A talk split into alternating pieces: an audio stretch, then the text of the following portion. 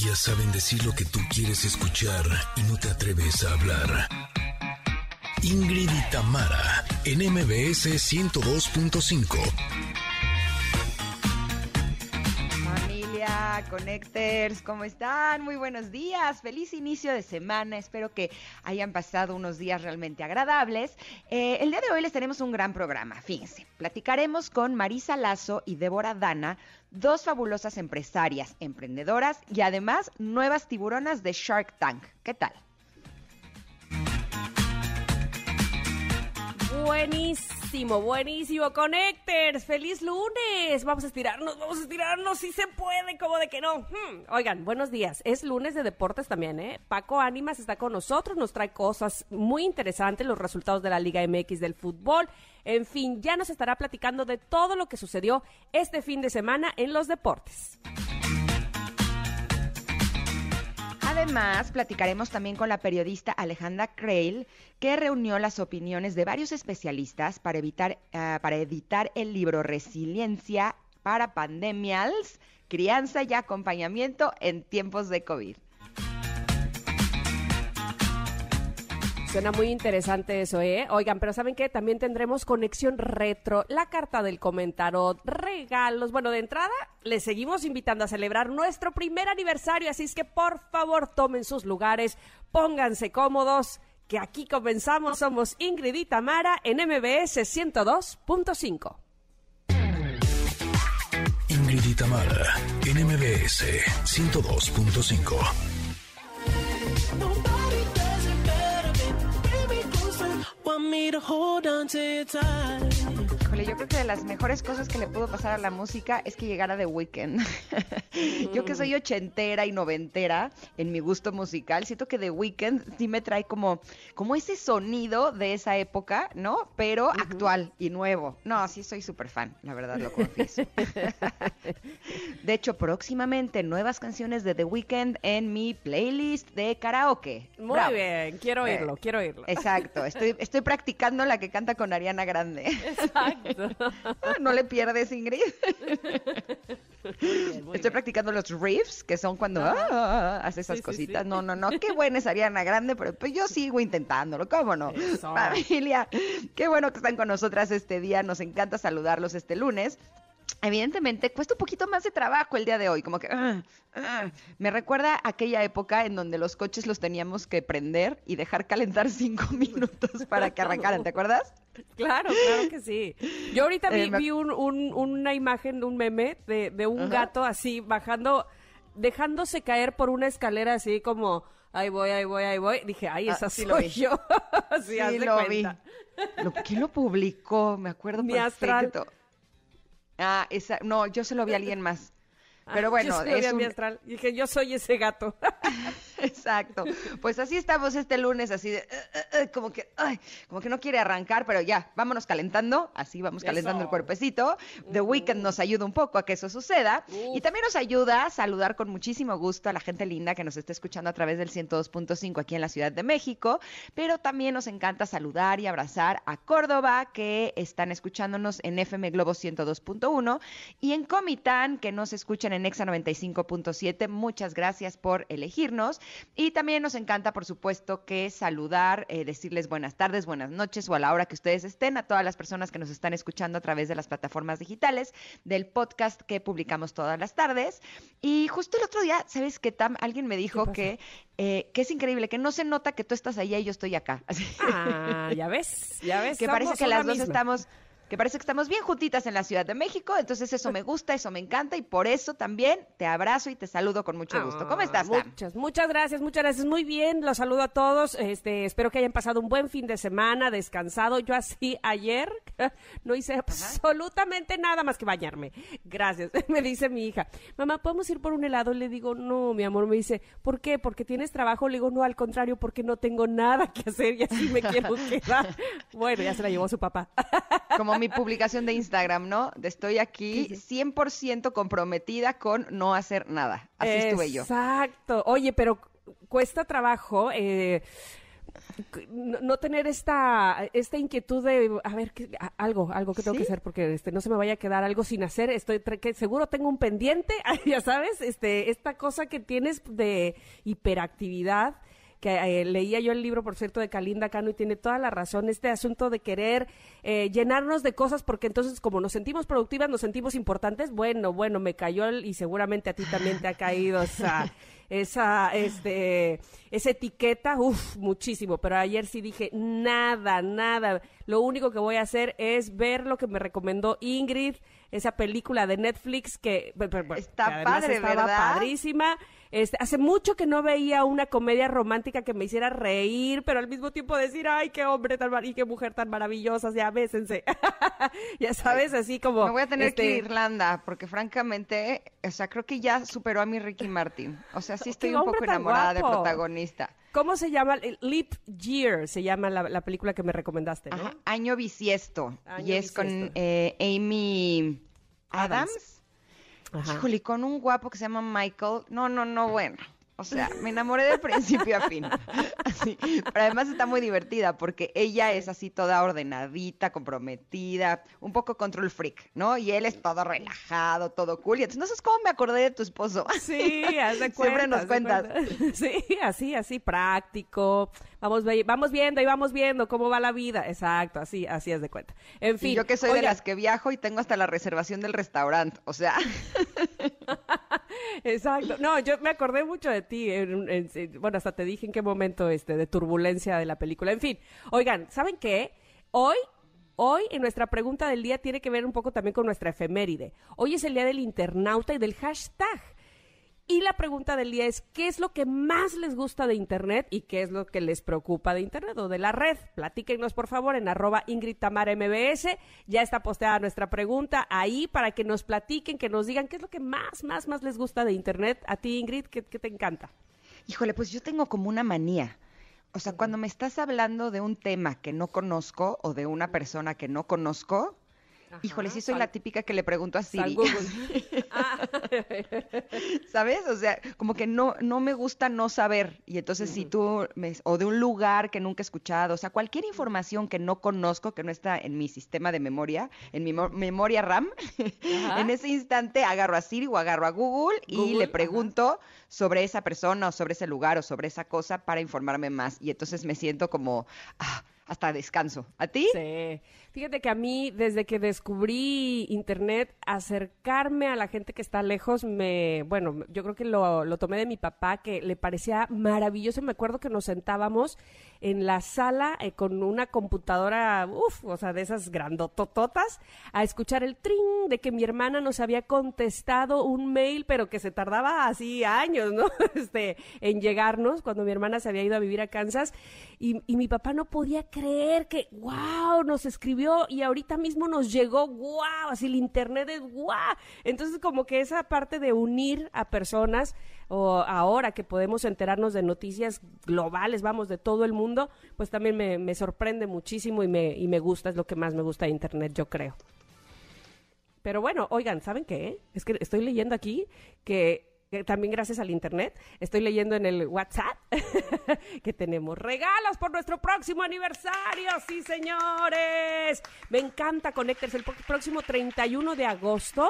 Cumplimos nuestro primer año en este programa y pues vamos a celebrar, ¿no? O como ven, haremos una transmisión especial desde el maravilloso Parque Bicentenario de Ciudad de México y ahí estaremos juntas, Ingrid y yo. ¡Yeah! Ya tengo mis vuelos. Bueno, la, ¿Ya? la ya, ya estoy ¡Woohoo! lista, ya, llego, llego, además llego. vienes con Ernesto, ¿verdad? Sí, sí, sí. Lo sí, voy sí, a conocer, qué bonito Bueno, momento. La verdad es que me, me entusiasma muchísimo me- que se conozcan. Pero bueno, la primera buena noticia es que sí, estaremos juntas las dos, eh, acompañadas de grandes invitados. Y la segunda es que queremos que ustedes, que ustedes, Connectors, sean parte de la celebración. Tenemos pocos lugares, ya saben, por aquello de la sana distancia, pero verlos a la cara, saberlos ahí con nosotras, nos va a dar mucho, mucho gusto, ¿verdad? Por supuesto que sí, y vamos a regalar dos pases dobles para los dos primeros connectors que nos digan por Twitter en arroba Ingrid Tamara MBS qué día sale la sección de cine y el nombre de nuestro colaborador de cine y Ah. series. Ay, está bien fácil. Está bien fácil. Súper. dos pases dobles para los dos primeros que nos respondan esto en Twitter. Y así es como vamos a celebrar este primer año en el Parque Bicentenario. Recuerden que será de forma segura y por supuesto que muy divertida. Imagínense que en esta celebración, por supuesto que va a haber eh, especialistas maravillosos que van a compartir con todos nosotros eh, cosas muy, muy lindas, pero no puede faltar la música. Y por eso también nos van a acompañar los rumberos, que son un talentoso grupo que lo mismo tocan cumbias que boleros, que improvisan, que son divertidos. No, hombre, invitados de lujo para este festejo que ustedes no se pueden perder. Perfecto. Bueno, pues ya saben, arroba Ingrid Tamara MBS para que nos digan cómo se llama nuestro colaborador que viene todos los miércoles a hablarnos de cine y series. Listo, vamos a un corte porque miren que hoy sí que andamos muy periquillas, ¿eh? Ya vi la hora y ya casi me voy de espaldas. Además Eh, te adoro porque la pregunta era ¿qué día viene? Y ya la dijiste. ese es, es parte del barco, que somos barco aquí, ya saben que como que como que les hacemos la pregunta, pero ya les dijimos la respuesta. Está muy fácil aquí, exacto. exacto. para que no se compliquen. Así que arroba Ingrid Tamara MBS, díganos por favor. En lo que volvemos después del corte aquí en MBS 102.5.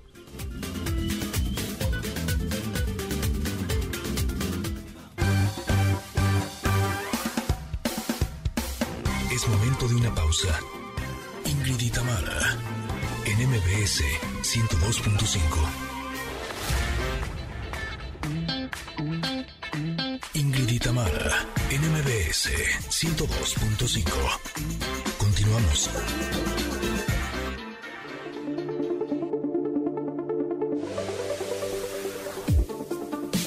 Sas con la pregunta que nos tocó para el día de hoy. Bueno, bueno, bueno. De vez en cuando está bien eh, reflexionar sobre eso, eh, eh, hacer un alto en el camino y preguntarnos si este fuera mi último día, ¿estaría satisfecho con mi vida?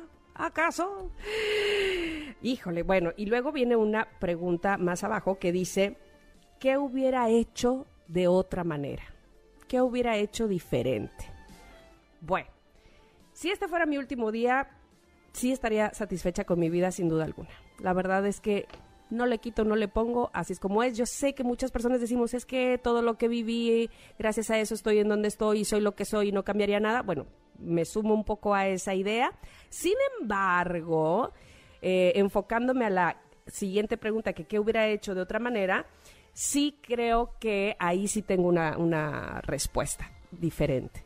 Eh, dicen que uno se arrepiente más de lo que no hizo que de lo que hizo. Y en mi caso es así. Me hubiera gustado mucho más haberme arriesgado un poco más, más chavilla, más de joven, eh, irme de mochilera, irme así de mochilazo y ride a algún otro país, aprender otro idioma, arriesgarme, entre comillas, evidentemente, pero sí eh, ser más aventurera, más eh, así, que, que, que te- agarrar mis dos pesos e irme. Yo creo que si hubiera visto el mundo de otra manera, evidentemente, bueno, ya ahora, aunque pudiera hacerlo, no es lo mismo con la edad que tengo, con las responsabilidades que tengo, este y demás, ya eso es otra cosa distinta, pero siempre me quedó esa, mm, esa espinita de chihuahuas, cómo no me fui, cómo no vi otro mundo, vi otras cosas. Este, evidentemente no lo, no lo hice entre que porque no había dinero en casa, porque todo el tiempo de aprensiva, ¿y qué tal que me pasa? ¿Qué tal que esto? Que, qué bueno, está bien también este, protegerse, pero veía yo que otros, otras y otros amigos lo hacían y que traían experiencias, traían idioma, traían mundo y me hubiera encantado hacerlo. Creo que es de lo único que me arrepiento en todo caso y, e insisto, no es algo de lo que hice, sino justamente algo que no hice y que pues eh, eh, volver atrás imposible. Pero eh, te lo pregunto a ti, Ingrid, si esta fuera tu si este fuera tu último día, ¿estarías satisfecho ah, satisfecha con tu vida y qué hubieras hecho de diferente manera? Híjole, es una pregunta bien profunda. Sí, yo sé. que me puso a pensar, me puso a pensar mucho, me puso a sentir mucho y en la pregunta de si estoy satisfecha, sí, estoy muy satisfecha y orgullosa eh, con lo que he hecho en mi vida. Eh, con respecto a lo de si cambiaría algo, si el día de hoy fuera mi último día, eh, justo ahorita que hablabas de lo de mochilero, el otro día estaba platicando con un amigo que él eh, se fue de mochilero como a los, eh, o sea, cuando salió de la escuela, antes de la universidad, se iba a quedar un mes y se quedó seis meses. Y sí pensé, ay, qué padre, a mí me hubiera gustado eso, ¿no? Eh, finalmente yo dejé la universidad para entrar a Garibaldi y empecé a trabajar desde muy chiquita. Después eh, fui mamá, muy chica también, y entonces por supuesto que ese viaje de mochilera, bueno, ni cerca, ¿no? Eh, como que yo estuve llena de responsabilidades desde muy chica. Eh, las ventajas son que evidentemente ahorita mi hijo Emiliano va a cumplir 23 años y soy una mamá joven para él y es un enorme compañero increíble. O sea, creo que el haber sido joven eh, hace que sea una mamá cool. ¿no? Y, y eso tiene muchísimas ventajas. Eh, ¿Sobre qué cambiaría ahora si este fuera mi último día? Sí creo que llevo mucho tiempo, creo que te vas a reír de mi respuesta. a ver, a ver. ¿Ya sabes a dónde voy o no? Me estuviste escribiendo desde el fin de semana, les voy a decir por qué. He estado como, eh, co- como mm, intentando ser eh, más consciente y tomar decisiones eh, menos atrabancadas en mi vida. Por lo tanto, llevo algún tiempo en eh, zona de dating, ¿no? Saliendo con algunas personas, conociendo a algunos hombres, eh, pero evidentemente no he querido tener ninguna relación con ninguno porque estoy esperando a que llegue la persona ideal, ¿no? El hombre de mi vida. Muy si el día de hoy fuera el último día de mi vida, ahí sí le daría vuelo a Lilacha, ni modo que me vaya así.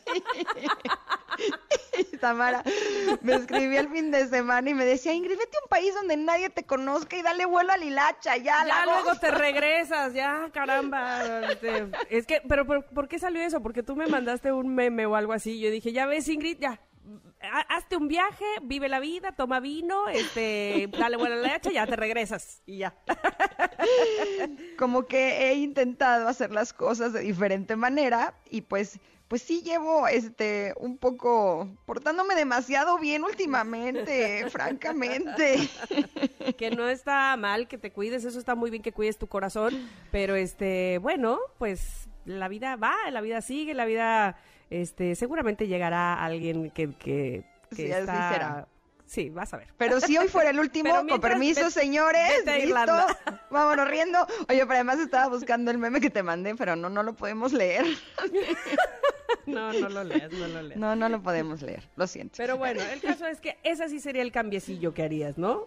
Exacto, a lo mejor me iría a Irlanda, eh, regresando a la película que platicábamos, porque qué guapo este hombre, de veras sí, híjole, sí hizo que tenga Te pensamientos flechó, te pecaminosos. Eh, sí, ¿para qué les digo que no? Sí, sí, ándale. Y además es que me, me gustó la parte que eh, te digo que yo soy como toda ordenadita, planeo todas las cosas, y digo, a lo mejor un hombre así, relajado, que no planea las cosas, sería como algo bueno para mí. Te digo que él es, él es el hombre de mis sueños, Sobre- ¿qué te digo? Sobre todo te voy a decir una cosa, evidentemente sí, relajado y todo, pero este ese hombre además tenía buen corazón, o sea, este que, que eso No, finalmente es lo que se busca, ¿no? Ya si es este cuadrado y le gusta escribir en sus agendas o si es relajado y va saliendo al plan, pues es este cosa aparte, pero es un hombre de- así de, de- buen corazón y que te merezca totalmente, me ya ya ya vendrá, ya vendrá. Y sabes que el otro día estaba viendo una película con Emiliano y eh, de pronto eh, al final le dije, a ver, ¿cuál es la moraleja? O sea, ¿qué es lo que las mujeres queremos? Y me encantó su respuesta. Dijo, lo que la- las mujeres quieren es ser importantes y especiales para nosotros. Dije, claro, ojalá los hombres supieran eso, ¿no? Porque muchas veces hacen cosas que creen que nos van a picar o que creen que los hace interesantes, o ¿no? Y no, finalmente a las mujeres nos gusta un hombre que, eh, pues que quiera todo contigo, ¿no? Así, lo bueno, lo malo, lo regular, en, en lunes, en martes, en domingo, finalmente un hombre así, y ese de la película sí era así. Así que te quiera con defectos, con virtudes. No, bueno, ¿qué les digo? Vean la película porque además realmente está divertida, ¿no? Claro, está, está divertida y el mensaje está padre.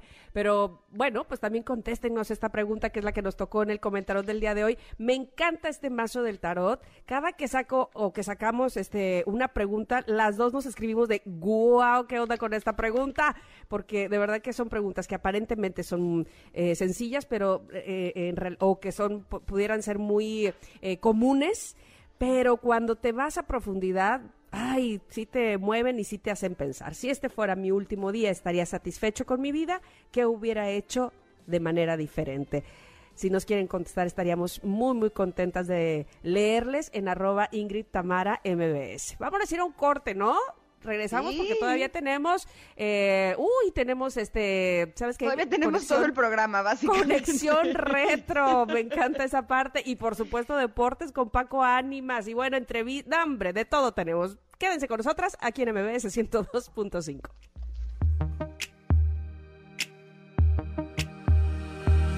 Pink like the inside of your baby. Pink behind all of the doors.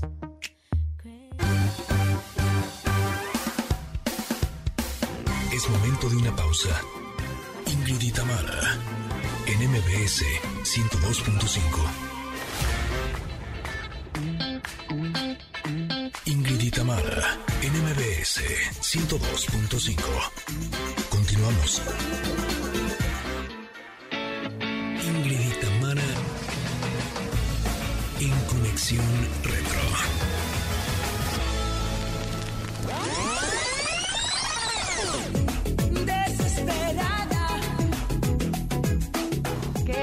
Canción para nuestra conexión retro. Esto es Desesperada de Marta Sánchez. Esta canción es una canción interpretada eh, por la cantante española. Fue lanzado en 1993 como el primer sencillo de su primer álbum en solitario titulado Mujer. Yo me acuerdo que en esa época eh, yo era fan de Ole Ole, que es la, agrupación a la que ella pertenecía. Así De pronto comienza su carrera como solista y no me acuerdo quién me invitó a un concierto, ¿no? Eh, me acuerdo que fui a un hotel aquí en la Ciudad de México en Reforma, que era súper famoso porque allí hacían como estos conciertos. Híjole, y quedé prenada. O sea, realmente me encantó. Ella traía dos coristas que también cantaban y bailaban increíble, pero el tono de voz, el cuerpo que tiene la voz de Marta Sánchez, híjole, es algo que siempre me ha encantado. ¿A ti te gusta, Marta? Me gustaba muchísimo Ole Ole, Lili Marlene, todas las canciones que cantaba Ole Ole me encantaban. Eh, y luego Marta Sánchez de solista, sí, también esta en específico, eh, no era de mis favoritas. Yo creo ¿En que te voy a decir. ¿Cuál te gusta? agarré le agarré un poco de onda a esta canción, es lo que te voy a decir. porque me acuerdo que, de- me acuerdo muchísimo que estaba presentando mi examen de admisión para la Facultad de Teatro. Y entonces nos pusieron un ejercicio donde teníamos que estar, eh, teníamos que hacer un círculo, todos los aspirantes, eh, agarrados de la mano, pero dándonos la espalda. Y entonces se suponía que tenía que ser de concentración y cada uno teníamos que estar cantando una canción sin importar lo que nos cantara el de la izquierda y el de la derecha y todo el resto del círculo, sino concentrados en la nuestra, cantando todos en voz alta. Y me acuerdo perfecto que la chica que me tocó del lado derecho, Xochitl, una compañera, todo el rato, desesperada. Y yo, oh, se me pegaba su canción, porque nuestro amor es una esmeralda. Uy, yo, cállate. ¿Y tú cuál estabas cantando? Ya ni me acuerdo porque yo oía nada más desesperada. Yo, ay, por favor. En fin, no sé si le agarré tierra a esa canción, pero sí me acuerdo de ese detalle. ¿Saben qué? Esta canción ¿Más fue escrita por... de de la tuya? Ya sé, ¿qué onda? Ay, no, no, no, este, ¿cómo se mueve masas? Oye, la canción fue escrita por Steve Singer, Austin Roberts y Carlo Toro Montoro. Ay, me encanta Carlo Toro Montoro. ¿Qué tal con ese apellido? Qué buen Bueno, nombre, fue- ¿eh? Sí, ya sé. Oye, fue un éxito instantáneo en México y en España, por supuesto, alcanzando el primer lugar en ambos países y el décimo en Estados Unidos en Billboard Hot Latin Tracks. Además, le valió el premio como mejor canción dance en los premios Eres de 1994 en México. ¿Ustedes recuerdan la revista Eres? Híjole, Claro. Te digo una cosa, cuando entré a Garibaldi, eh, de pronto, o sea, podría decirte que así de las máximas alegrías de mi carrera profesional, sobre todo en ese momento, fue el día que me hablaron y me dijeron que querían que hiciera la portada. Dije, no, no, no, no. pues no. que mar- es O que sea, eres era la onda. No, no, es que la onda, pero lo que le sigue, o sea, Sí, sí, sí, era lo para más los in. jóvenes. Sí, sí, sí, de acuerdo. Exacto. Y aparte, imagínate que te llamaron a ti, Ingrid, este, cuando el, el ícono de las portadas era Luis Miguel, o sea, de, de la revista Eres. O sea, es que yo me sentía Luis Miguel, así. Háganle como quieran. Y además Sí, sí, me sí. tocó hacerla con Charlie de Magneto. No, no, Ah. no, te juro que yo me sentía la muy, muy, o sea, muy cañón, así, te juro, lo más, más, más, más, más. Pero bueno, regresemos a Marta Sánchez. Ajá, ajá. Bueno, pues eh, lanzaron dos versiones en inglés de la canción para la edición anglosajona del álbum, el cual fue llamado Woman, y la primera titulada de igual manera que la versión en español, Desesperada. Y la segunda fue titulada Desperate Lovers, que contó con la participación del cantante brasileño Paulo, Paulo Ricardo. Ah, ya, Paulo Ricardo. Súper políglota yo. Y en el 2010, para celebrar sus 25 años de carrera artística, Marta realizó una versión a dúo de la canción junto a Belinda, que aparece en su álbum de Par en Par, conformado por nuevas versiones a dueto de sus éxitos bajo la producción de Carlos Jan. Y no, no, no, les voy a contar lo que me pasó. Resulta que yo en ese entonces era la conductora de eh, un reality show musical eh, que salía los domingos en la noche, que se llamaba La Academia. Y entonces siempre eh, era así como los nervios cada que venía una temporada nueva de quiénes iban a ser los jueces, ¿no? Porque finalmente es, eh, le daban como mucho juego a los eh, competidores. Y de pronto alguien llega y me dice, oye Ingrid, te tengo una sorpresa. Y yo, ¿qué? Dice, es que no me vas a creer quién va a ser eh, jurado de eh, la academia este año. Y yo, ¿quién? Marta Sánchez. No, bueno. Casi me desmayo. O sea, porque fue así de, la voy a conocer, ¿qué tal? Ay, qué bonito. Ay, bien padre, la verdad. Es que sí, sí me gusta mucho. Honestamente, sí es una cantante que me gusta mucho. Entonces, imagínate lo que es. sí. Es que tiene una voz bien padre, bien padre. Y además ella, ella me gusta. No sé, es Sí, una cantante que me gusta. Fue, fue una experiencia bien, bien padre. Oigan, pues, ¿qué más sucedió en 1993? ¿Qué sucedió? Bueno, pues el primero de enero, eh, Checoslovaquia deja de existir tras 75 años de historia y se divide en dos nuevos estados, la República Checa y Eslovaquia. El em, primero de enero también entra en circulación el nuevo peso mexicano, equivalente a mil viejos pesos. ¿Se acuerdan? De qué chiste. relajo. Así de cuántos pesos, pero viejos, pero nuevos. No, es que mil nuevos, pero ahora son uno. Así. Era complicado, pero ahora que lo veo, digo, es que qué buen movimiento. Imagínate si no, cómo sería ahorita. Sí, sí, Sería una locura. ¿Así cuánto cuestan esos zapatos? 5 50 millones, bueno, pesos. gracias. Sí. Oye, pues 31 de marzo muere a los 28 años Brandon Lee, eh, hijo del mítico artista marcial Bruce Lee, después de recibir un disparo accidental en el set de grabación de la película The Crowd. ¿Te acuerdas tú de eso? ¿Cómo sonó? Y eso que no había redes sociales, pero nos enteramos y para todos era, ¿qué? ¿Cómo? ¿No? Impresionante. Me estoy riendo porque yo digo, no, hombre, unos zapatos de 50 mil pesos, o sea, sí son mucho dinero, pero realmente serían unos zapatos de un millón o dos millones de pesos, ¿no? Sí, sí, De los viejos pesos, imagínate. No, qué locura. sí, sí, sí, totalmente. Oigan, el 2 de agosto en México se inaugura el canal TV Azteca. Antes era Imevisión. Mira, fue de este año, 1993, qué detalle. Y, sí, y el primero de octubre inician sus transmisiones eh, MTV Latinoamérica. O sea, fueron al mismo tiempo. Ándale. Ok, ok, ok. Vámonos a los nacimientos incómodos. 13 de marzo.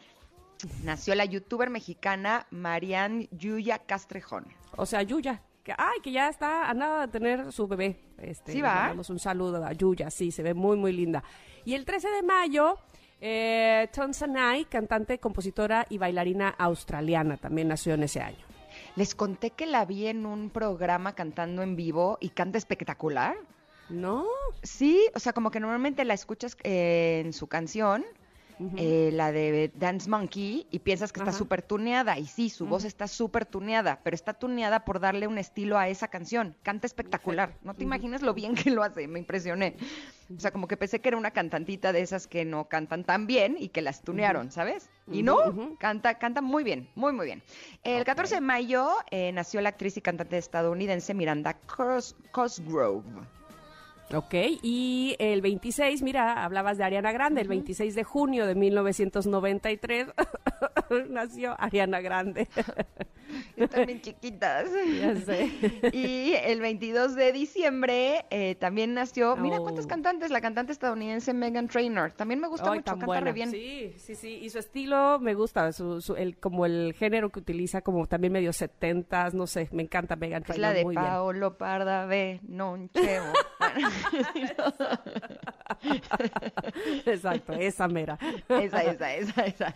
Oigan, eh, y les tenemos también buenas noticias, sobre todo para todos aquellos que son amantes de las series y del arte. Tomen nota, ¿eh? Ahí les voy, porque les voy a recomendar una pantalla que está increíble. Se llama The Frame de Samsung, que además de resolución 4K, parece un cuadro. Imagínense, es algo así como un lienzo, es real, donde pueden proyectar más de 1500 obras de galerías mundialmente reconocidas, como por ejemplo Lumas o el Museo del Prado, y todas estas descargadas de su Art Store. De verdad, si les gusta el arte, tienen que probar The Frame. Una TV cuando está encendida y arte cuando está apagada. Está increíble. Yo sé que les va a fascinar. Padre, ¿no? Bueno, me encanta, me encanta, hay que, hay que verla. Por lo pronto, hay que ir a un corte, eso sí, es real porque el tiempo se nos va y regresando tenemos a Paco Ánimas ahora sí, que seguramente nos tendrá lo último en deportes. No se vaya. Sin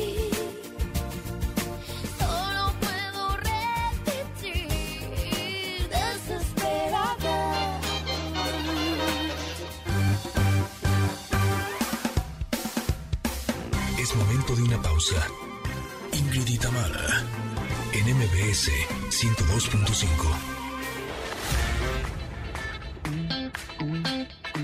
Ingrid y Tamara, en MBS 102.5. Continuamos. Adrenalina y emoción deportiva con Paco Ánimas. Y como cada lunes, como cada lunes nos da muchísimo gusto recibirte, Paco Ánimas, aquí en Ingrid y Tamara, para que nos des todos los detalles de la agenda deportiva de lo que sucedió el fin de semana y lo que vendrá para la semana que sigue. Por favor, adelante, Paco, ¿cómo estás? ¿Cómo estás, mi querida Tamara, Ingrid? Buenos días. Sí, contento de estar con ustedes en esta mañana para platicar de todo lo que sucedió el fin de semana. Y es que fue un fin de semana muy movido en temas eh, futbolísticos en nuestro país. La jornada número 6 del campeonato vino eh, pues a cerrar la participación de una semana doble de actividades, algo que eh, pues sin duda también eh, nos tenía muy al pendiente de lo que pasaba, ¿no? A media semana hubo partidos y el fin de semana también. Tigres ganó al equipo de Mazatlán 3 por 0, el Atlas empató 0 por 0 con el Toluca, empató el León con el equipo de Santos 1 por 1, empató Cruz Azul con el San Luis 0 por 0, empató Rayados con Chivas 0 por 0, Pumas ganó 2 por 0 al Puebla, el equipo de América venció 2 por 0 a Tijuana, Necaxa le pegó 1 por 0 a Juárez y Pachuca venció de visitante 2 por 0 al Querétaro en la actividad de la jornada número 6. Había los rumores de que si no le iba bien a Bucetich, lo iban a correr de Chivas. Si no le iba bien a Ligini, le iban a dar las gracias en Pumas. ¿Y qué creen? Ninguno de los dos se fue. El que se fue fue el Piti Altamirano el técnico del Querétaro, que después de la Oh. derrota del Pachuca, ayer a casi a la medianoche, el equipo de Querétaro nos manda un comunicado a los medios de comunicación para eh, pues estar informando que el Piti Altamirano no era más su entrenador. ¿Cómo ven, chicas? Uy, Órale. pues este, se salvó Bucetich, pero, pero porque hubo empate, ¿no? Con Rayados. Exacto, el empate como que terminó por calmar un poco las aguas allá en Guadalajara, en donde se dice que el Jimmy Lozano ya está listo para cuando eh, decidan darle las gracias a Bucetich. ¿eh? Uy, este, a mí Bucetich me cae bien, la verdad, ¿eh? Este, y, y él dirigió mucho tiempo a Rayados, precisamente, fíjate qué cosa. Exactamente, mucho tiempo fue técnico de los Rayados del Monterrey, ha sido campeón con los Rayados, ha sido campeón con los Tecos, eh, eh, entonces eh, Buse, pues ahí está, en la cuerda floja, pero continúa. Y bueno, esta semana, chicas, además de que arrancan los Juegos Paralímpicos de Tokio 2020, que ahorita les voy a dar 10 curiosidades de estos Juegos, Ay, fíjense que también es una semana histórica para la Liga MX. A de media semana se va a vivir el All-Star Game, el, el juego de las estrellas contra las estrellas de la MLS, donde va a estar Chicharito, va a estar Vela, van a estar algunos elementos importantes de la MLS y por parte de México va a estar Rubén Zambuesa, va a estar Nahuel Guzmán, va a estar Rogelio Funes Mori. El único gran ausente será André Pierre Guignac por tema de lesión, pero las figuras de la Liga MX, el Cabecita Rodríguez y demás, van a estar presentes en, Los Ángeles para vivir este juego increíble del juego de las estrellas a media semana que tendrá competencias individuales, de técnica, eh, de- de retos. Va a estar muy padre, es una experiencia nueva que se va a vivir en el fútbol de nuestro país. Pero esta es la semana histórica del famoso All-Star Game, el juego de las estrellas contra la MLS. Oye, ¿se va a transmitir en televisión?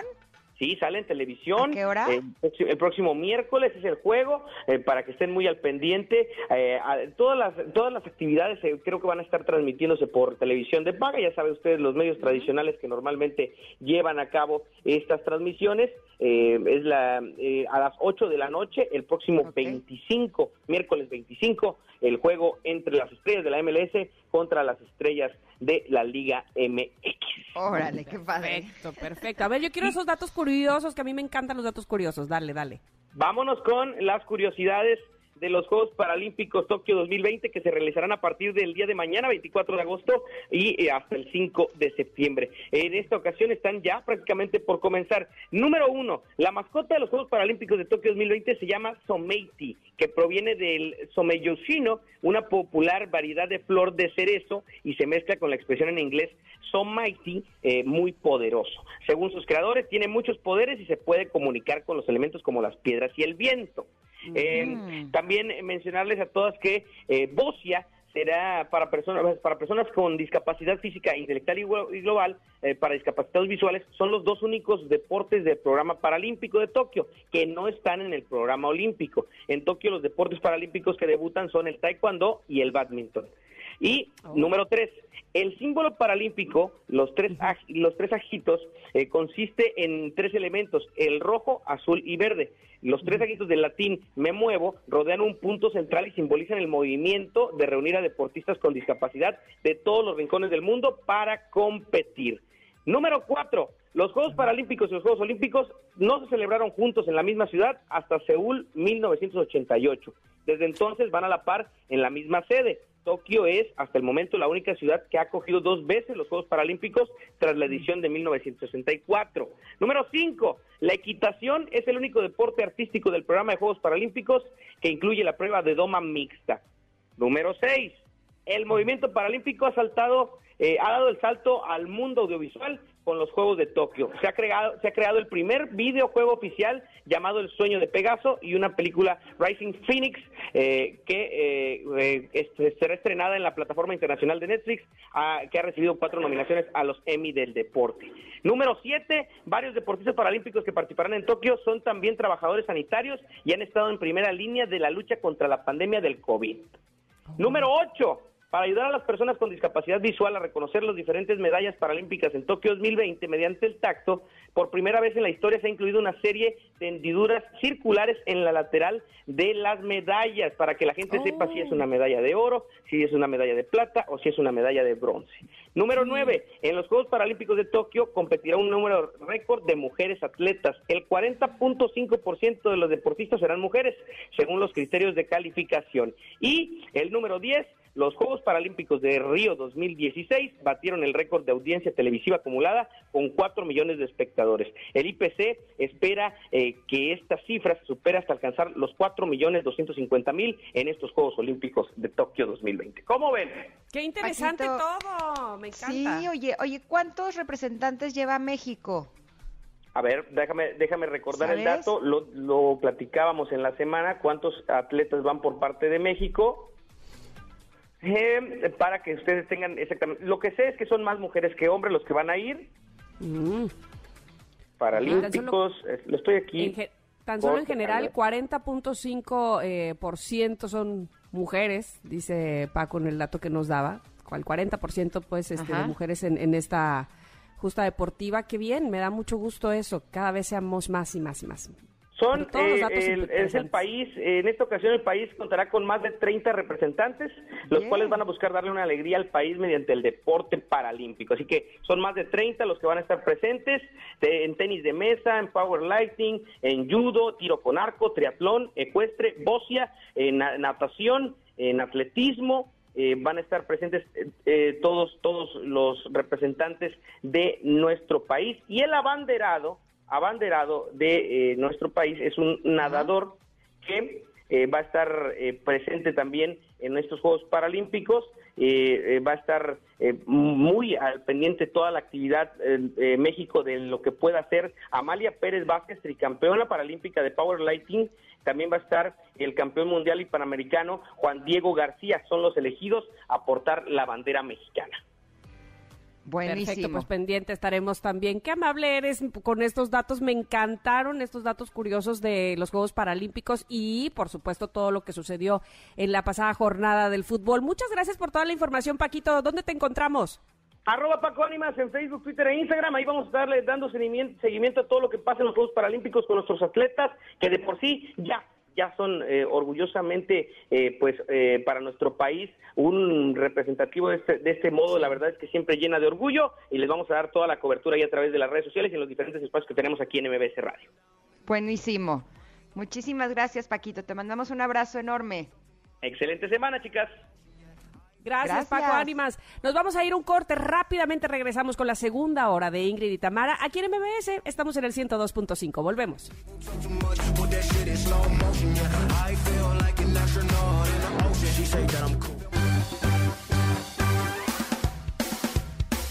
Es momento de una pausa. Ingrid y Tamara, en MBS 102.5.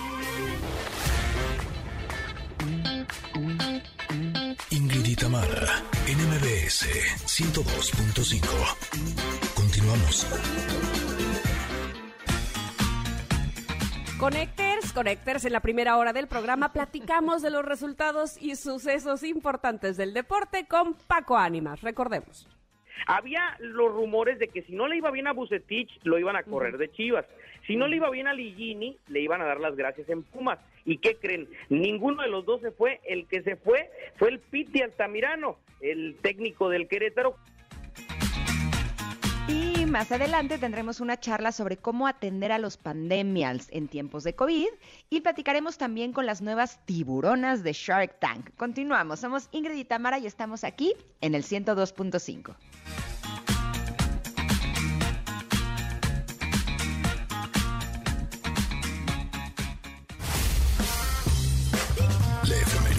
día.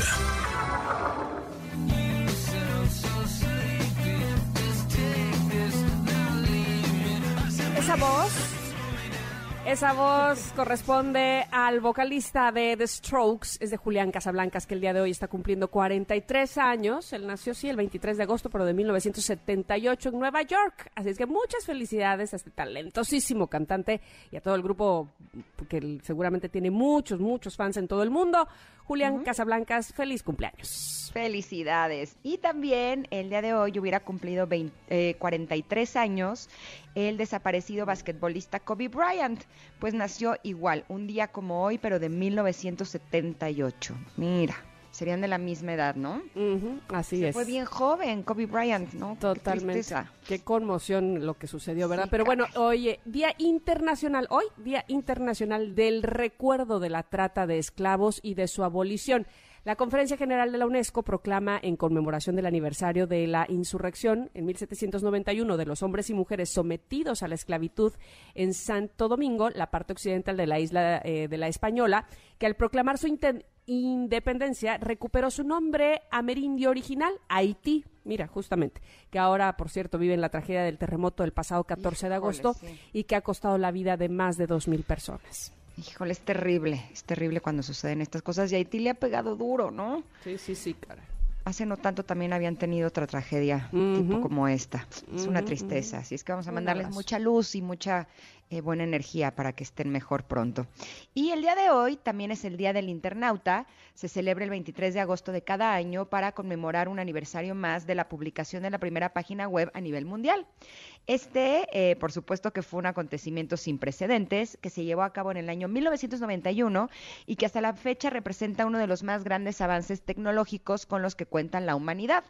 Me di a la tarea de buscar cuál había sido esta página web, que fue la primera que existió, y es curioso porque me encontré dos opciones. A ver. La primera, fíjense, es una página que se ve bien interesante, que es la NXOC 01.rn.ch diagonal hipertext interesante. diagonal eh, do- www diagonal de project.html. Y la otra que me encontré, y esa se ve todavía, todavía más interesante, es la info.crn.ch. o sea, cualquier cosa, gracias. que son páginas que, según leí, contienen información y anécdotas sobre el surgimiento de las páginas web.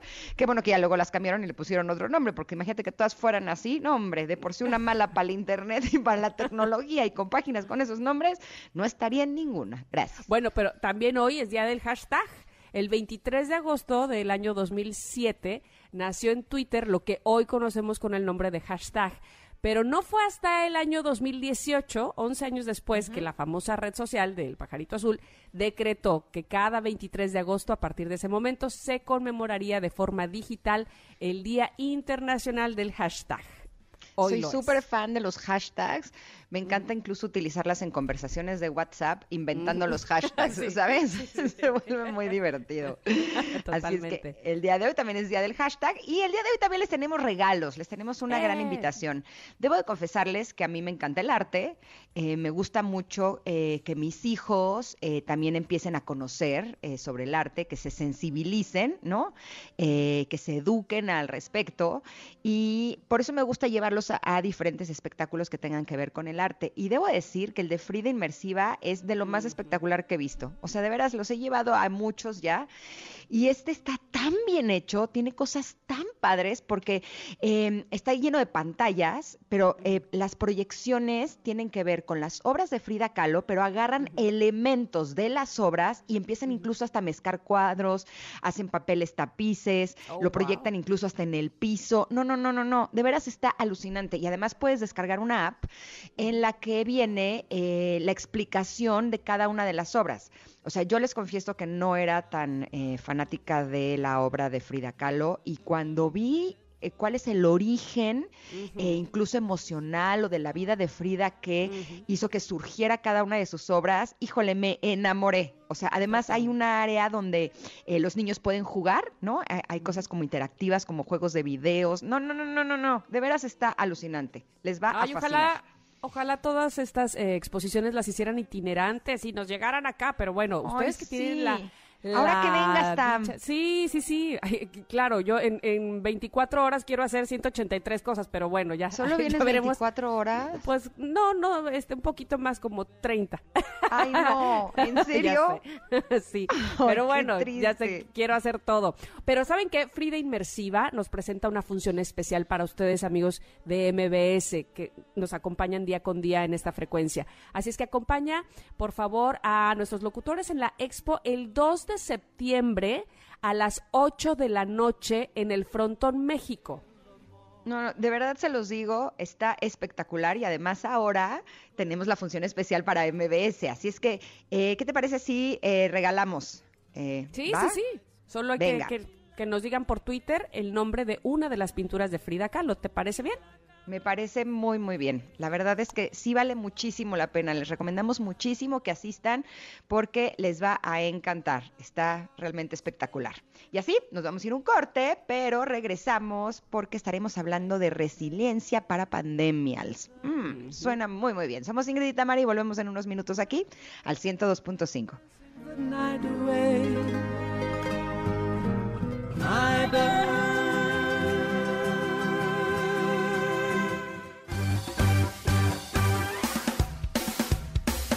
Es momento de una pausa. Ingrid en MBS 102.5.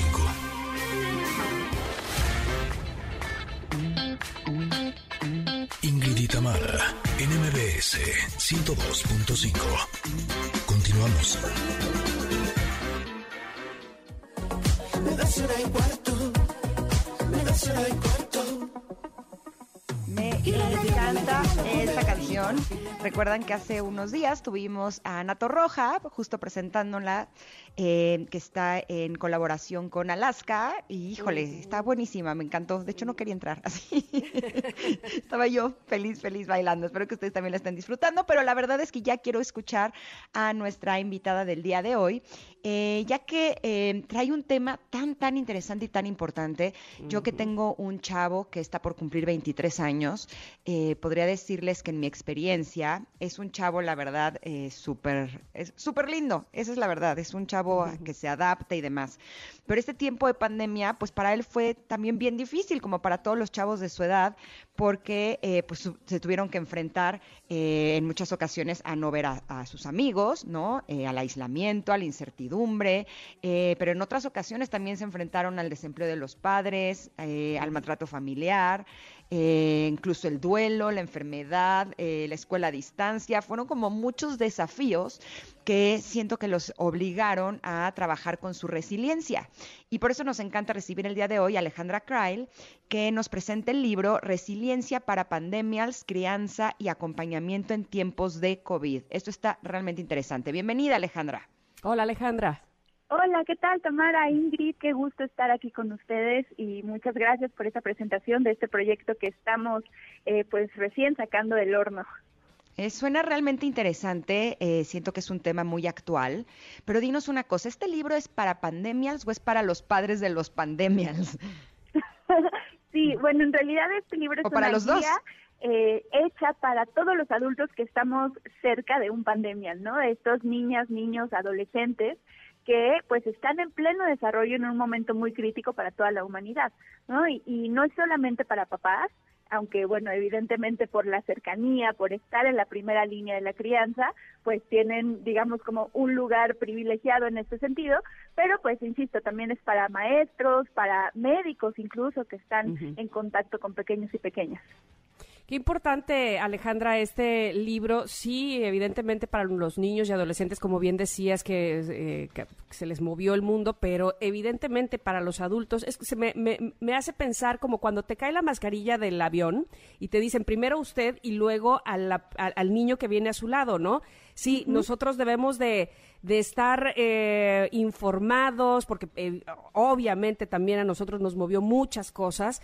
Y, y este libro me parece que nos va, si no a, a tranquilizar, por lo menos a sabernos que todos estamos pasando por esto y que también eh, tenemos una, un camino que seguir para también guiar a nuestros hijos. ¿Es así? Justamente, mira, esa analogía que, que nos comparte eh, es algo que también retomamos en este libro, porque partimos de esta premisa de que para cuidar a otros, pues hay que cuidarnos primero nosotros, ¿no? Para hacer esas guías en un momento de crisis, necesitamos también mirarnos, ver cómo estamos eh, reaccionando, cómo estamos actuando y cómo estamos desenvolviéndonos en estos momentos, ¿no? Entonces, hablamos también de esa parte que a veces se nos olvida muchísimo cuando somos ya más grandes, la parte del autocuidado, ¿no? Y cómo a partir de nuestro propio cuidado, de velar por nuestra salud física, mental, emocional, podemos cuidar la de los demás, los que están en nuestros hogares, que es esa primera línea, pero no exclusivamente, ¿no? Y, y bueno, a partir de eso, pues desarrollamos también otro tipo de, de preocupaciones que van surgiendo, ¿no? En el tema de salud mental, que es uno de los temas primordiales que están surgiendo en esta pandemia y que por supuesto está re- teniendo repercusiones en la vida de niñas, niños y adolescentes. Por supuesto, y los padres siempre decimos que nuestros hijos no tienen instructivo, ¿no? Hay que ir aprendiendo sobre la marcha y cuando ya le estamos agarrando la onda vienen situaciones como la pandemia que nos hacen eh, tener que ser creativos y sobre todo tener que informarnos de otras opciones que nos ayuden a poder eh, hacer nuestro trabajo como padres y que ellos sean beneficiados a través de ello. Eh, dentro de los temas que tocas en este libro, ya nos dijiste que tiene que ver mucho el lado emocional, eh, pero también hablan, por ejemplo, de seguridad digital o de cómo enfrentar el duelo y demás, que son a las cosas a las que nuestros chavos están enfrentando. Sí, completamente. Tenemos unas voces expertas en todos esos temas y más, eh, que precisamente a partir de toda su experiencia de vida en su desarrollo profesional, pues han encontrado salidas para, eh, pues ofrecer a, a aquellos cuidadores que tienen a un pequeño a cargo.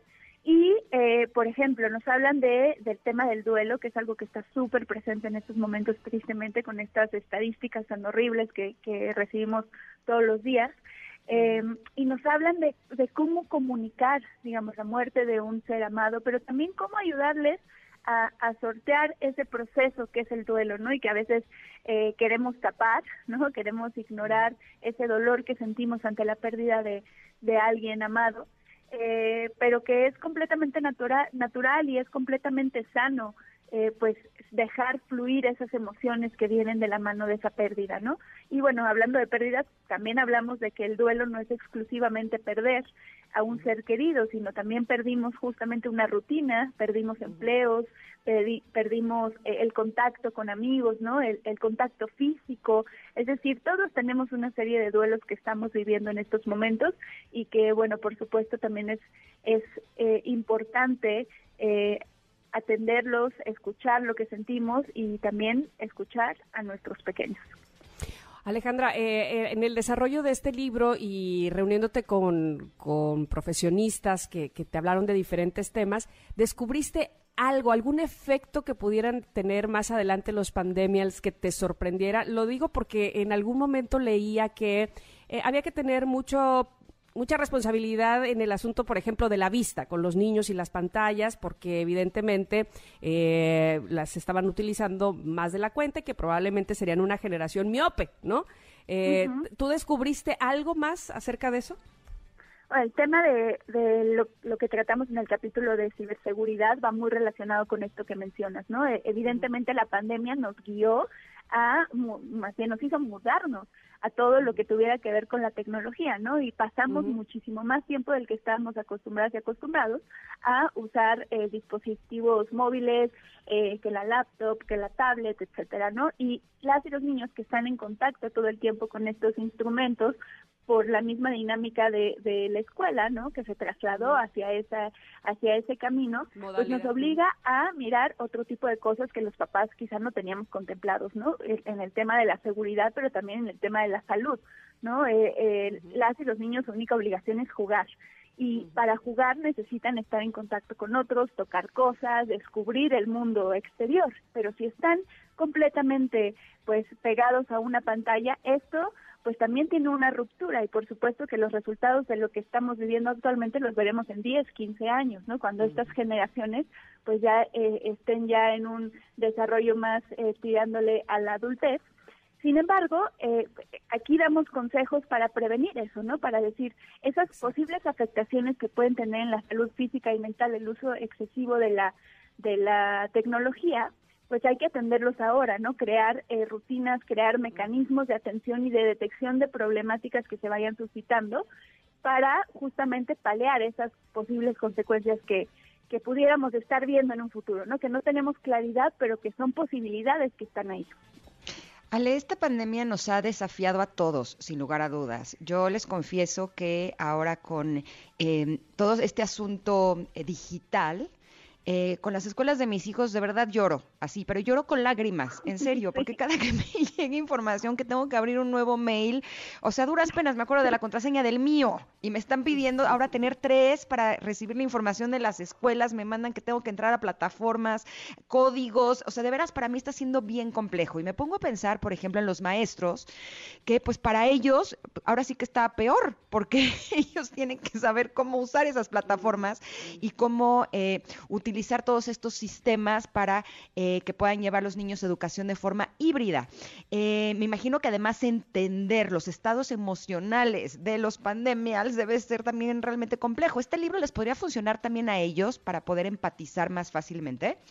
Claro que sí, por supuesto. Aquí manejamos una, una cosa que me parece hermosa, que es el tema del diálogo, ¿no? La comunicación. Tenemos un capítulo que se llama Tu hijo tiene voz, escúchalo, ¿no? Y el hijo, eh, insisto, no es un tema de solamente de paternidad, ¿no? Sino hablando de los, de los pequeños en general y de los adultos que estamos alrededor. Eh, el, el diálogo, el tema de la comunicación, de, de escuchar a los más pequeños, a los, a los adolescentes, es la llave más importante en un proceso tan complicado como el que estamos viviendo, porque solo así podemos conocer por qué están pasando eh, nuestros pequeños, ¿no? O ¿Qué, qué, qué están sintiendo? ¿Qué necesidades tienen? ¿Qué temores tienen? Y eso nos permite trazar rutas de atención. ¿No? Y, y por supuesto también ver qué tengo yo que hacer como adulto, ¿no? Ahorita que mencionabas eso de los maestros, híjole, de verdad que eso es un temota, también lo hablamos en el libro, ¿no? Como muchos maestros se tuvieron que actualizar en temas de educación digital, porque pues antes para las clases esto no era necesario y ahora es indispensable, ¿no? Y cómo todo eso que se va presentando nos obliga a nosotros pues a tomar medidas para justamente pues acompañar a nuestros niños en, en, en este camino tan tan turbulento, ¿no? Y, y por ejemplo en el área de, de ciberseguridad la especializa la especialista Rosa Pérez nos habla de la necesidad que tenemos nosotros de involucrarnos con eso que nos parece tan ajeno, ¿no? Con los juegos, con las aplicaciones, con cómo funciona lo más básico de un teléfono celular, por ejemplo, ¿no? Sin miedo, como lo haría un niño o una niña. ¿Para qué? Para que así podamos acompañarlos en el camino y sobre todo también cuidarlos de los peligros que este uso excesivo de la tecnología también tiene. Oye, Alejandra, no sé si eh, estás de acuerdo conmigo, Ingrid, te pregunto también. Como que al principio, evidentemente, de la pandemia, estábamos en un asunto eh, de incredulidad, ¿no? De eh, esto se acaba en 15 días, en dos meses, en cinco, bueno, ya. Este, y entonces, no- además, nos resistíamos, nos resistíamos a esto va a cambiar ya pasado mañana. De repente, eh, nos, nos hemos dado cuenta de la temporalidad de, de todo el tiempo que hemos llevado dentro de- del confinamiento y de la pandemia y nos sentíamos, o nos sentimos, me, me- me incluyo por supuesto, eh, como en pausa, como ya, nada más en cuantito acabe, ya todo va a estar otra vez como antes. ¿Cómo, cu- ¿Cuál sería realmente el mood en el que debiésemos estar para transmitirlo a nuestros hijos? Porque a mí me parece que evidentemente, aunque acabara la pandemia, espero que sea pronto, pero bueno, este, vacunados, con medicinas y demás, las cosas no serán igual que antes. Y esa seguridad de- debemos, o, o que debemos de tener los adultos, obviamente la debemos pasar a nuestros hijos, ¿no? Sí, completamente. Fíjate que ahí nos da mucho más significado el tema de la palabra resiliencia, ¿no? Porque nos habla de esa adaptación que tenemos al cambio con el acompañamiento correcto, por supuesto. Y es y, y, y tener conciencia de esto nos ayuda a darnos cuenta que todo el tiempo estamos cambiando, ¿no? A lo mejor los cambios son chiquititos y algunos son a gran escala, como el que estamos viviendo con la pandemia, pero es algo natural también, es algo natural de la humanidad y es algo natural, eh, por supuesto, pues de, de la dinámica que se está instaurando actualmente.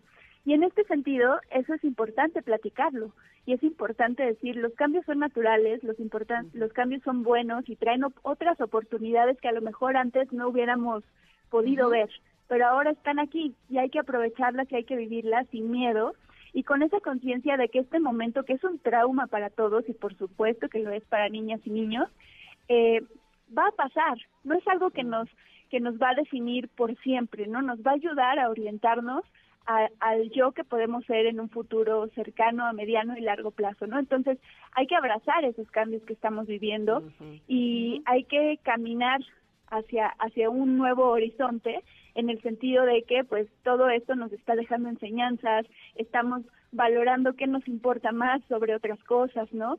Sobre todo pues estas relaciones que a lo mejor antes teníamos descuidadas con nuestra propia familia y que ahorita pues la pandemia nos ha acercado mucho más en algunos casos. Entonces todo esto está conformando una forma nueva de pensamiento, una nueva forma de vivir. Entonces hay que andar en ese mismo camino y, platicar, platicar de cómo nos vamos sintiendo, qué caminos nuevos podemos tomar, qué rutas podemos trazar, qué soluciones podemos salir y solo así vamos a lograr convertirnos y convertir a nuestros pequeños en resilientes. Me encanta, tienes toda la razón, Alejandra. Fue realmente un placer escucharte. Recuerden que este libro se llama Resiliencia para Pandemias, Crianza y Acompañamiento en Tiempos de COVID de Alejandra Krail. Te mandamos un abrazo enorme y gracias por compartir esta información tan importante con nosotras. Muchísimas gracias, Tamara, Ingrid, les mando un abrazo enorme y aquí estamos a la orden. Muy amable, Alejandra. Te esperamos pronto. Por lo pronto, nosotras hemos de ir a un corte, regresar. Todavía tenemos entrevistas aquí para ustedes. Mucho más aquí en el 102.5 de MBS. Somos Ingrid y Tamara.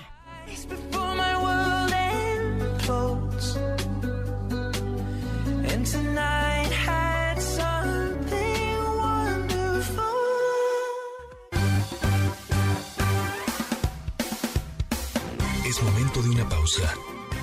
Ingrid y en MBS 102.5.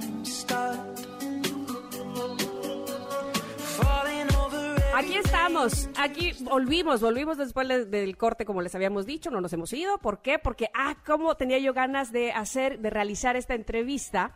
Muchos de los mexicanos se distinguen por ser, sí, muy creativos, por no quedarse atrás, porque evidentemente estamos pasando por momentos difíciles. Ya lo platicábamos hace un momento precisamente con eh, la escritora Alejandra, Alejandra Krail. Eh, la pandemia, muchos eh, tuvieron que, no tuvieron que, pero hubo la necesidad de emprender, de abrir nuevos negocios, eh, con, con esta intención de salir adelante, evidentemente. Y hay un espacio eh, televisivo, digámoslo así, hay un show que desde hace ya varios años, para ser exactos, desde hace seis temporadas, nos da, al menos a mí, mucho gusto ver cómo existen estos mexicanos que de verdad no se quedan atrás. Es el caso, por supuesto, de Shark Tank, que empieza su sexta temporada y que eh, tenemos en la línea, si no me equivoco, a Débora Dana, empresaria, exitosísima, por supuesto, pero que además ahora será una de las tiburonas del Shark Tank. Bienvenida, Débora, ¿cómo estás? Muy bien, muchas gracias y muy feliz de, de acompañarlos el día de hoy. Al contrario, nos da mucho gusto que platiquemos sobre este programa, que sin duda alguna es exitoso, pero que además nos da mucha ilusión siempre ver cómo eh, llegan con mucha ilusión, con, con muchas expectativas de, de triunfo en, en- en sus negocios, la gente que empieza a ser emprendedor y que ustedes tienen una una tarea difícil, ¿no? Pero al mismo tiempo eh, es una es una tarea muy bonita porque pues el- van encaminando justamente a todos estos emprendedores mexicanos. Cuéntanos por favor de esta sexta temporada. Claro que sí. Eh, mira, yo la verdad encantada de, de formar parte de- del programa justo por la misión que tiene. Eh, creo que el programa ha logrado motivar a muchas personas a que emprendan. Es un programa que le enseña a la gente sobre diferentes términos, diferentes maneras de emprender y luego de cómo conseguir capital. Entonces, eh, de verdad yo encantada cuando me invitaron a, a ser invitada en esta temporada y también de, ser parte de estos Sharks, que todos son grandes personas, todos apoyan el emprendedurismo en México y se ven, ¿no? Tantos emprendimientos que han pichado en el programa y que luego han recibido su apoyo y que hoy ya son grandes negocios.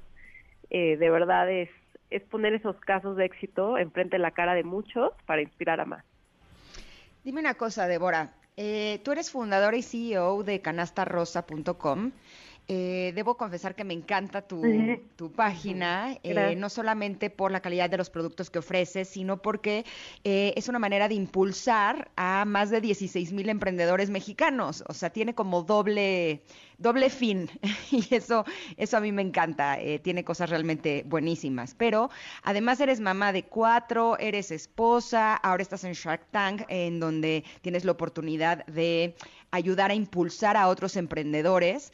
Eh, ¿Cómo le haces con el tiempo? La pregunta de todo, ¿no? No, creo que, y siempre lo digo, nadie tiene más horas en el día, eh, yo tampoco, y creo que cuando decides, no, si eres, si tienes hijos, decides trabajar, decides tomar más proyectos, pues siempre hay sacrificios y hay cosas que tienes que decidir hacer y cosas que no. Eh, yo la verdad divido mucho mi tiempo, trato de cuando estoy trabajando estar al 100 en el trabajo, y luego cuando estoy con mis hijos, con mi familia igual, desconectarme y estar al 100 con ellos. Eh, tengo un buen balance, lo último que traté de, de meter fue el ejercicio en las mañanas y, y ya lo estoy logrando. Eh, pero también creo que es un tema de, y me encanta ese cambio que ha habido justo si vieron el programa de la semana pasada, pero este cambio de resultados, o sea, creo que también el último año lo que nos demostró es que lo importante es el resultado, ¿no? No las horas en las que uno está sentado. Eh, y creo que es algo que antes, en especial las mujeres, hacíamos mucho para poder trabajar y también hacer otras cosas que o tener otras responsabilidades. El último año nos demostró que mucho va por ahí. Entonces, eh, hoy cada vez veo a más gente en mi equipo que puede tener más responsabilidades en su vida gracias a que eh, ellos trabajan de acuerdo a resultados, en sus tiempos, se organizan y, y así logramos sacar todo, ¿no? Está con nosotros en la línea también Marisa Lazo y le doy la bienvenida, otra Shark en esta sexta temporada en Shark Tank. Bienvenida Marisa, ¿cómo estás? Hola, ¿qué tal? Encantada de estar aquí con ustedes. Hola, Débora, y hola a todos, Ingrid y Tamara. Hola. Marisa, cuéntanos en, en este eh, periodo que has estado ahí en Shark Tank, ¿qué es lo que más te ha sorprendido? ¿Qué es lo que, no sé si algún negocio en especial o alguna eh, personalidad, eh, me refiero a- al carácter de la gente que se para frente a ustedes, que no es nada sencillo?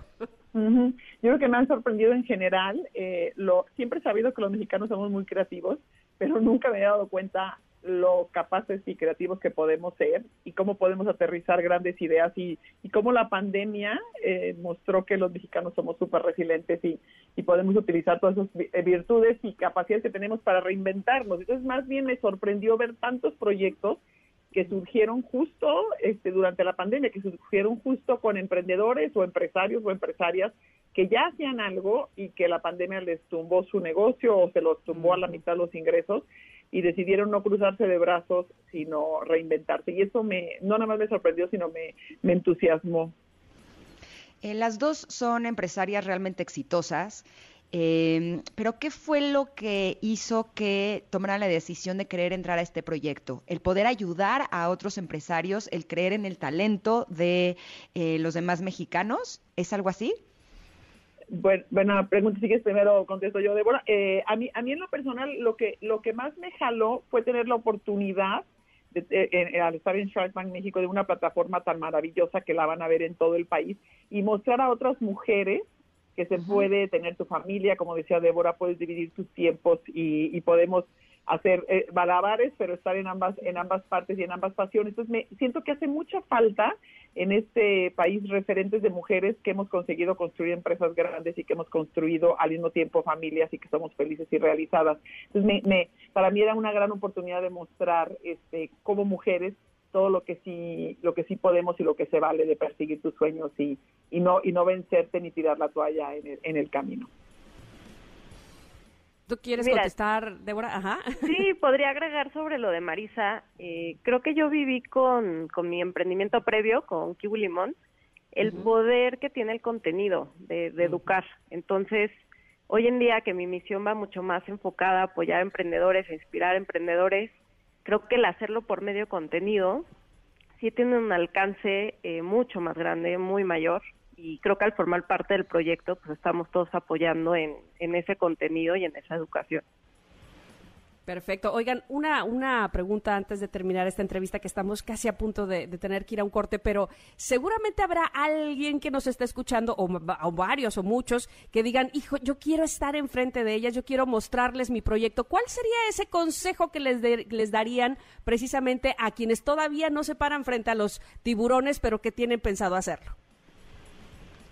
Bueno, yo, yo el consejo que les daría sería que se preparen lo más posible también en sus números, que la gran mayoría de preguntas que les hacemos los Sharks están en función de sus finanzas y que, y que traten de ser, lo, por un lado, lo más preparados y también cuando hagan su evaluación, que seguramente yo vi a Débora que también le pasó varias veces y los Sharks una y otra vez les decimos, hijas, mano, tu evaluación está muy alta, está muy está 40 veces tus eh, tus utilidades o 40 veces tus, tus este, ventas, cosas así totalmente ilógicas. Entonces, sería que se fortalecieran en sus números, los tengan muy claros para que nos contesten todas las preguntas. Y segundo, que su evaluación sea lo más aproximado a una realidad, a cómo se evalúan las empresas en, en cualquier pitch, para que entonces nos enganchen y este y, a- y- y aprovechen este smart money que, que les ofrecemos, ¿no? Que es, por supuesto, el dinero, pero más que nada nuestras ganas de, de emprender con ellos y de hacer crecer el, el negocio.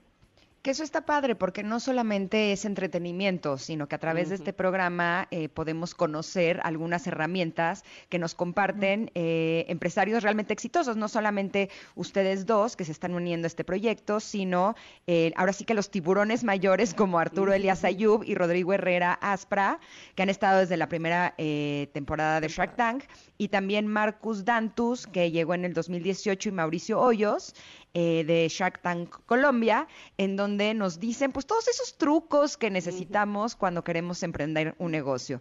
Eh, ¿Cuándo y a qué hora y en dónde podemos disfrutar de este programa? todos los viernes en Sony Channel a las nueve y media de, de la noche. Eh, en YouTube también suben siempre un episodio de, de la semana. Eh, y también a la siguiente semana lo pueden ver por Claro Show, Los jueves. los jueves, sí. ¿Saben qué? ¿Saben qué? Estoy dentro. Me encanta. les agradezco mucho, les agradecemos mucho a las dos. y, y todo el éxito del mundo, como siempre, para ustedes y para todos aquellos emprendedores mexicanos que van con toda la ilusión justamente de ser grandes empresarios. Muchas gracias. Gracias a ustedes. Un abrazo. Gracias. Igualmente. Éxito. Adiós. Y Bye. Qué lindo. Ay, me encanta, ya quería yo decir, estoy dentro, porque me encanta como lo dicen ellos. Venga, tan Pero primero bueno. vuélvete empresaria y después ya Sí. te metes a Shark Tank como tiburona. Yo te mejor aplaudo. Nada más, mejor nada más digo la frase en donde me acomode. Por lo pronto Es que, ¿sabes estoy dentro. eh, que cuando yo intenté ser empresaria soy un desastre. Entonces, por eso te apoyo a ti, Tam. Venga. Vendía cremas y se me olvidaba cobrar. Este, no, yo no sirvo para eso. La información de para qué era la crema, ya no te acordabas. Oh, No, la eso sí lo hago muy bien. Acuérdate Ah, bueno, que lo mío bueno. es la promoción. O sea, la promoción y Ah, la bueno, venta, bueno. para eso soy buenísima. Para cobrar es donde ahí sí les fallo. Oh, No, bueno, bueno, bueno. ¿Saben qué? Este, vamos a vamos a, a hacer eh, nuestros eh, pininos como empresarios, a ver si nos sale en algún momento. Yo te apoyo, yo te Pero- apoyo. no, mi marido me va a decir, va, órale, yo le entro. Por lo pronto, vámonos a un corte. Regresamos rápidamente porque todavía tenemos algo más que decirles que seguramente será de todo su interés. Regresamos aquí a MBS 102.5, Ingrid y Tamara.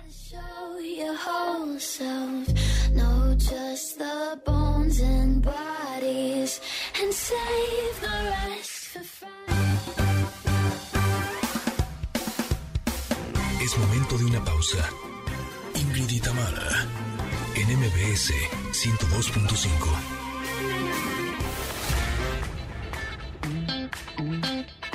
Ingrid y Tamara, en MBS 102.5. Continuamos.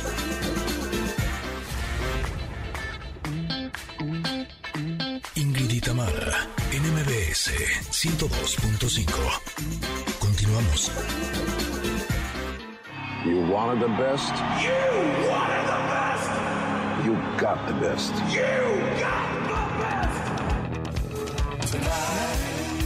No, hombre, ya me vi. El pasado jueves y viernes les estuvimos avisando del especial Kiss Story que pasó este fin de semana. Híjole, estuvo espectacular. No, hombre, yo me le roqué. Así casi casi termino pintada mi carita, así como los de Sacando la lengua, sacando la lengua. ¡Ah! Exacto, así. eh, Lo que pasa es que mi lengua no es tan larga, entonces no me saldría tan padre como, como le sale a ellos. Pero su música es re- realmente espectacular. Y el día de hoy tenemos para ustedes dos combos de regalo que incluyen una playera y un vinil o disco LP de la banda. ¿Qué tienen que hacer para llevarse estos kits que están buenísimos? Bueno, solamente nos tienen que contestar en qué canal salió el especial. Está muy fácil. Llamen, cuéntenos y ganan uno de estos kits cortesía de Kiss Story.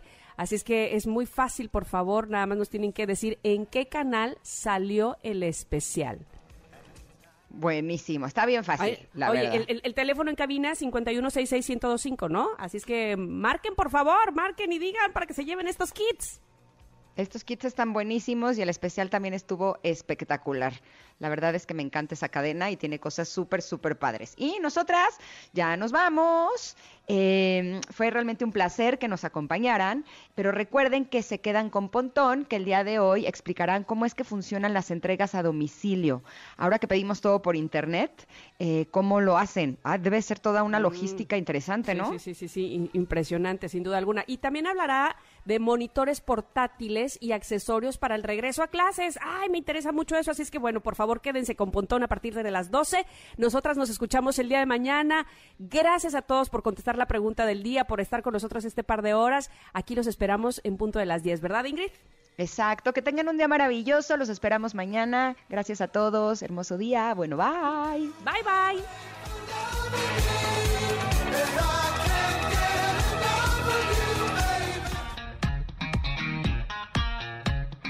Ingrid y Tamara te esperan en la siguiente emisión, MBS 102.5.